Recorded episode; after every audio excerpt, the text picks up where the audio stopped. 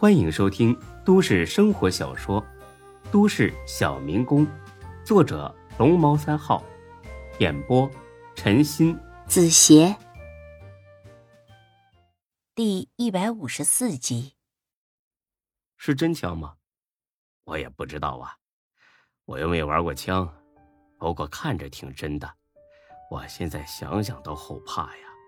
钱被抢走的时候，那人就是用那枪指着我脑袋，我当时脑袋里一片空白，只求老天保佑，可千万别走了火，我还得给我家传宗接代呢。哎，停停停，停下！你说书呢你啊？后来呢？他把那三个人带哪里去了？怎么处理的？呃，不知道。沈金虎让我回来，我就回来了。至于那三个人呢，我估计他们已经去海里喂鱼了。虽然才哥只是说着玩玩，但孙志却信了。他相信沈金虎能干出这种耸人听闻的事儿来。见孙志许久不说话，才哥乐了：“嘿嘿，孙志啊，你不是吓傻了吧？至于吗你？”孙志叹了口气，莫名觉得有些心累。钱呢？呃，都存到店里的账号上了，正好可以做周转资金。呃，前几天我在步行街那儿看到一家店面转让，位置很合适，咱们可以租过来，开第三家店。我仔细算过了，那里啊人流量特别大。才哥滔滔不绝地说了起来，似乎第三家店马上就能开起来，马上就能有利润进账。把卡给我。才哥很是警惕，不肯给。你你你要干什么？把钱还给丁坤，这钱不能拿。才哥耸耸肩，一副早知如此的架势。是他主动给的，又不是咱们要的。凭什么还回去？因为老子不想把路越走越窄，咱们没必要为了这点钱和丁坤结仇。他可不是李大毛，不是有门森吗？不是有老罗吗？有他们在，丁坤不敢碰咱们一根指头。你这么前怕狼后怕虎的，还干狗屁的事业呀？孙志不想在这事上和才哥多费口舌。干脆呢，自己翻起抽屉。是这张卡吧？不是，放屁！我记得就是这张。疯了，疯了！我看自从夏兰走之后，你彻底失去理智了。他为什么要走？不就是嫌弃你穷吗？现在送上门的一百多万你都不要，是不是想以后找个女人再跑？这几天事儿较多。孙志呢，暂时忘记夏兰对自己的背叛。经才哥这么一提醒，他的心又震颤了起来。这种肝肠寸断的滋味真的很折磨人。他叹了口气，很是落寞的点上根烟。夏兰为什么要离开自己呢？真的是因为钱吗？孙志不愿意相信。但夏兰的所作所为又让他不得不信，或许是难过到了无法控制的地步，他转过身去，看着窗外，重重的叹了口气。唉，你说，夏兰为什么要这么对我？才哥一看勾起了孙志的伤心事儿，心里边很是过意不去。那个，孙志啊。夏兰这么做是她目光短浅，你将来一定会出人头地的，有她后悔那天。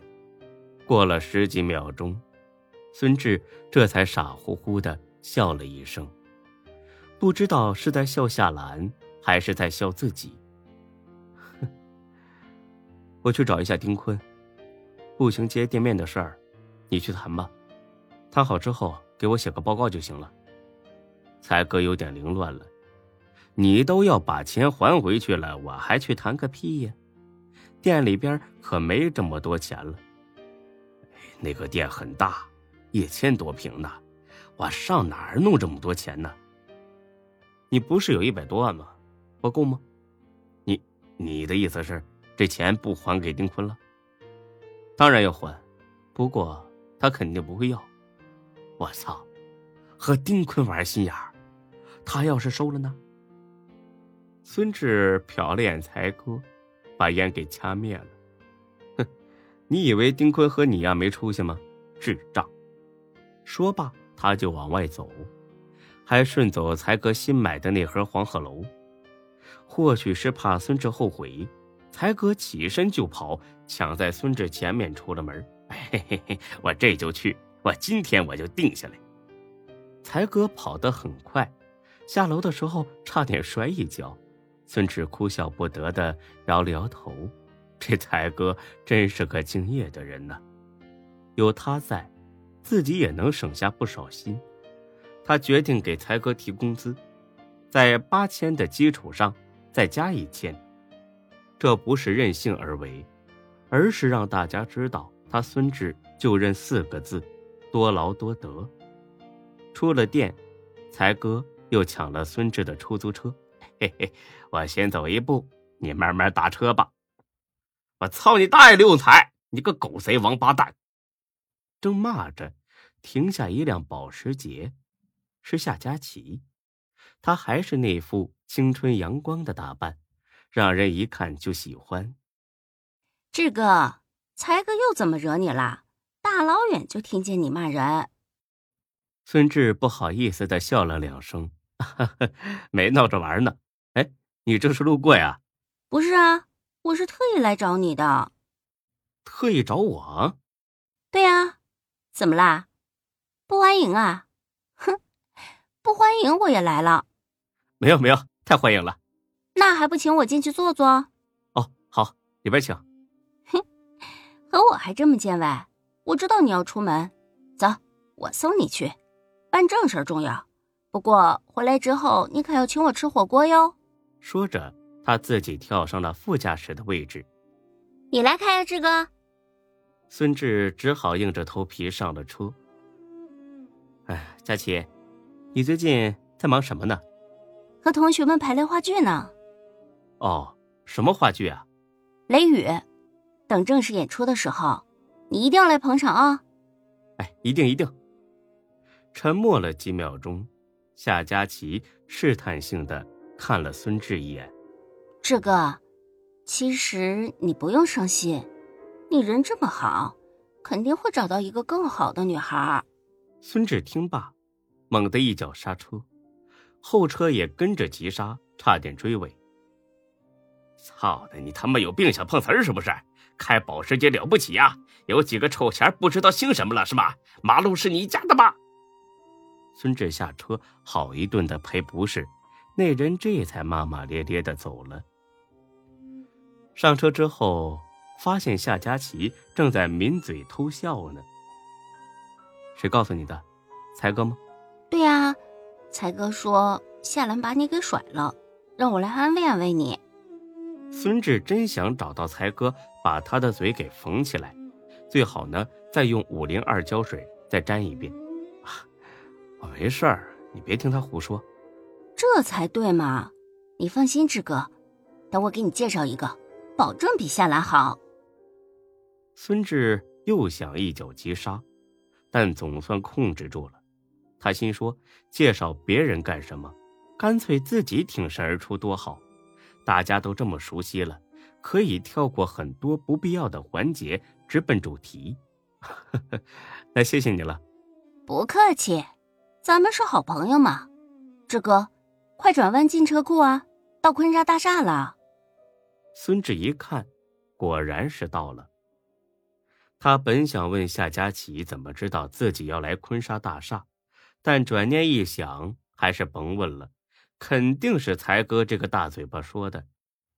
孙志决定回去之后好好问候一下才哥。到了车库，停好车，夏佳琪说自己在车里听歌等着。孙志便自己上楼了。